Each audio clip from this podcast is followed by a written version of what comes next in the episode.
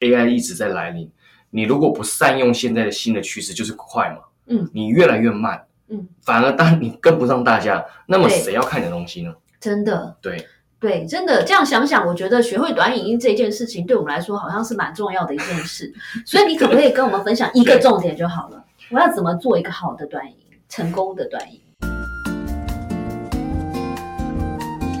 ？Hello，欢迎收听台版米兰达的《只感可废》，我是主持人 Shannon，用一杯咖啡的时间来聊聊职场和人生。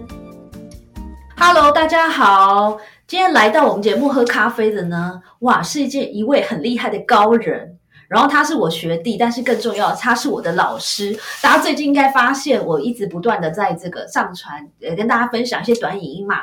然后这一位呢，就是我短影音方面的贵人，所以我先请他自我介绍一下。Hello，大家好，我是李昂，就是学姐的老师。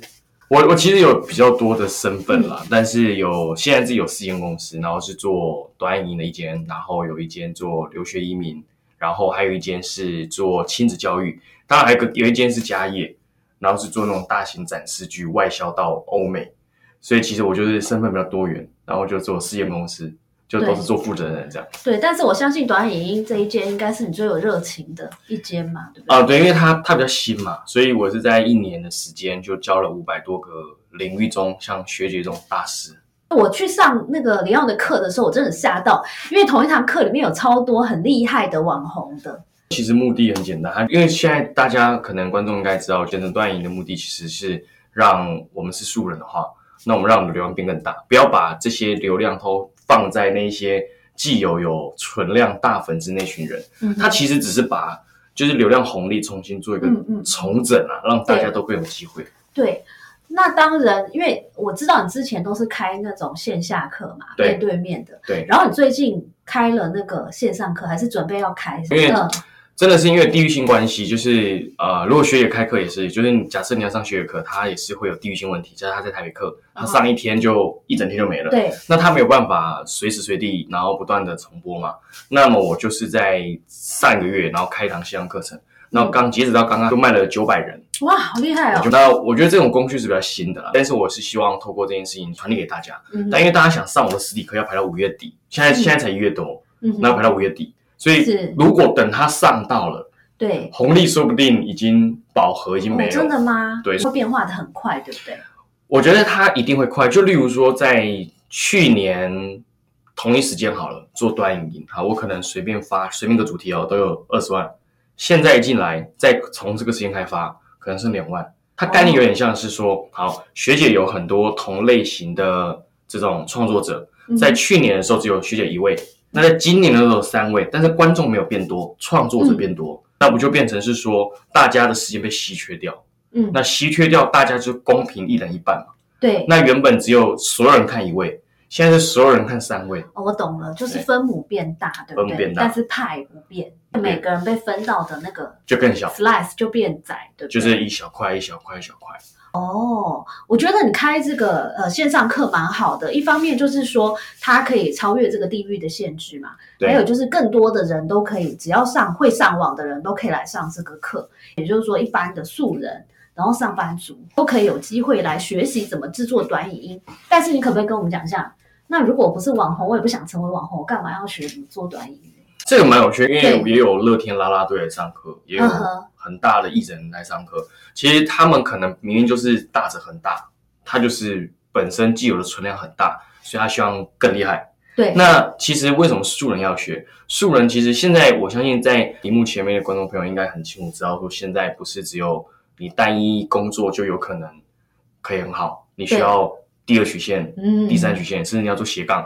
所以我觉得端音它是一个非常好给素人的这个弯道超车的一个工具，非常多人都用这样的方式。那像我自己很多学员是，她自己是一个宝妈，她粉丝可能就三五百，嗯，第一支影片就破两百万，就是哦这怎么可能？真的耶，好厉害哦！就不太可能啊。那为什么我们要学？当然，很多人有很多不同的目的。如果说你没有没有变现的急迫性，像学姐没有变现的急迫对，性，不要乱讲，就做很有很有，好好吧？做特别个人的兴趣，但是你会突然觉得奇怪，为什么会有跟以前过往的那种成效有一点很大的落差？对，所以我觉得为什么个人要学，当然是对于这是一个新的趋势，人在哪里，机会在哪里，钱也在哪里，所以你也许要往风口这个地方前进。而且重点是最有趣的是，台湾刚刚开始，所以其实很多人都说今年是端音的元年。那相信大家的身边中招很多人可能只有两三千粉，甚至一千粉，一个月多赚二十万、三十万，很多多数都来自短音。所以为什么一般人要学？我觉得不是只有一般人，应该是所有人都要学。嗯，这一阵子以来，我都一直读到很多的讯息，不管是在国外或是在台湾，很多统计就说，啊，现在年轻人的 number one 的 dream job 就是成为网红、自媒体，或是 YouTuber 这种。OK。其实我觉得现在也是一个人人人人民街 YouTuber 或 Influencer 的，就很多人会说，接下来的时代就是全民 IP。哦，IP 的定义大家应该很明确，就是它可以创造价值的 IP 嘛。然后 IP 可以得到价值，就是它可以获取不管是流量红利，或是它可以赚取收益。嗯，这就我们叫俗称的 IP。嗯，因为接下来一定是这样，就是一个信息差很大的一个时代。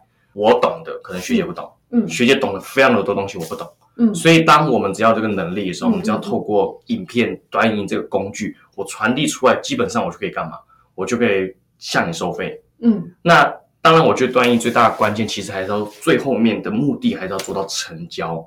对，不管是说钱的成交，还是说 business 的成交，这个其实我觉得还是最终的目的。不然大家会做的很泛，就是我到底在做什么？所以我觉得接下来一定是全民 IP 时代。因为刚好我在大陆其实生活过一阵子。嗯，所以有帮那边的老师 support 过这些这些事情，是，所以我其实是先看到才相信的。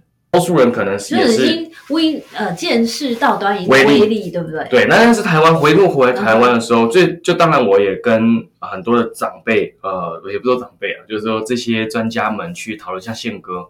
就跟他讲的时候，他就说：“哎，这个怎么会呢？怎么会是先聊这么短的东西，没有内涵啊，没有深度啊？”嗯嗯。可是现在发现他全部都在做，然后大家都不认同这件事情，结果呢，现在台湾全部人都在流行，可是大陆早三年前就在流行。我觉得啊，先撇开就是我想不想成为 IP 或是网红这件事哈，你看我也学习了，我好像是十一月上课的，对不对？对，也就是我现在学习了两三个月，我有个很深的感觉是，除了当然那些剪辑技巧当然会进步，对，但更重要的是，因为所有的短影音都必须要限制在。呃，六十秒以内嘛，甚至四五十秒之类，我觉得它是一个很好的训练，可以让你在很短的时间内把事情说清楚、讲明白，就有点像电梯的那个提案那对，比如说你在电梯里面碰到你老板，那怎么办？在电梯可能只有三十秒，对，那我要怎么样说服老板给我升官加薪嘞？对，我要怎么样在这个三十秒之内讲清楚我的呃今年的三个很大的 achievement？我倒是觉得不一定每一个人都想要成为 IP 或是网红啦，对，没错。但是每个人都会有电梯提案的时候吧，那个场景可能不一定是电梯嘛，可能是嗯吃饭。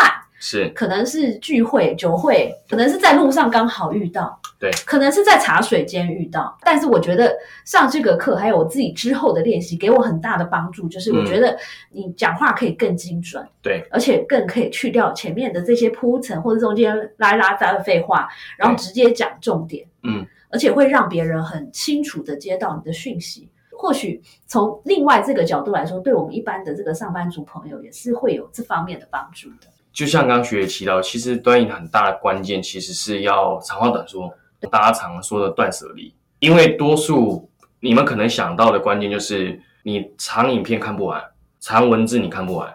你现在短影片还有办法讲这么长，然后他看得完？不可能啊！那你要必必须想说，我要如何讲到他真的想听的那些东西？就像刚刚我们说的定期简报，老板绝对不想听你废话。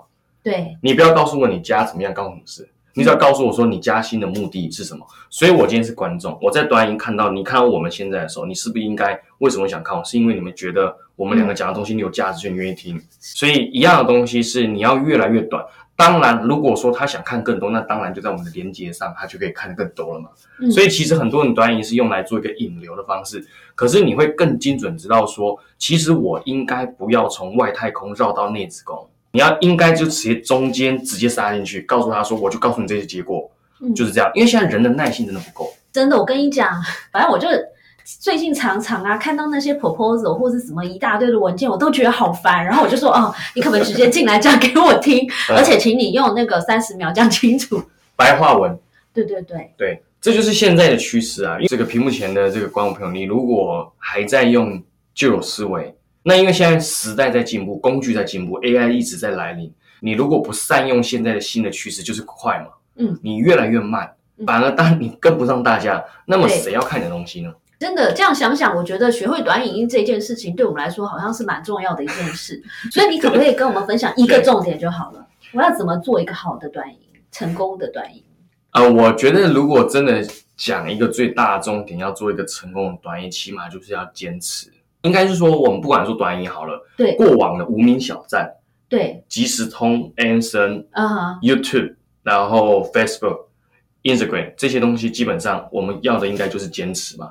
那很多人都大概一个月看不到结果啊，算了，别做了。但是有可能在那个时候就突破点。那学生教了这么多，到现在为止，真的愿意做下去的，坦白说也是少中之少。可是他最后面看到成绩啊，嗯那很多人不就是这样？不管你学任何课程跟领域，嗯，你如果就是只看前面，然后看到现在没有东西，你就放弃，嗯其实不会成功。嗯我自己的案例是这样，我前三五个月的时候都没流量，真的没流量，我就管他的，因为我的成本低嘛，所以丢出去有流量我赚到，没流量我也不通。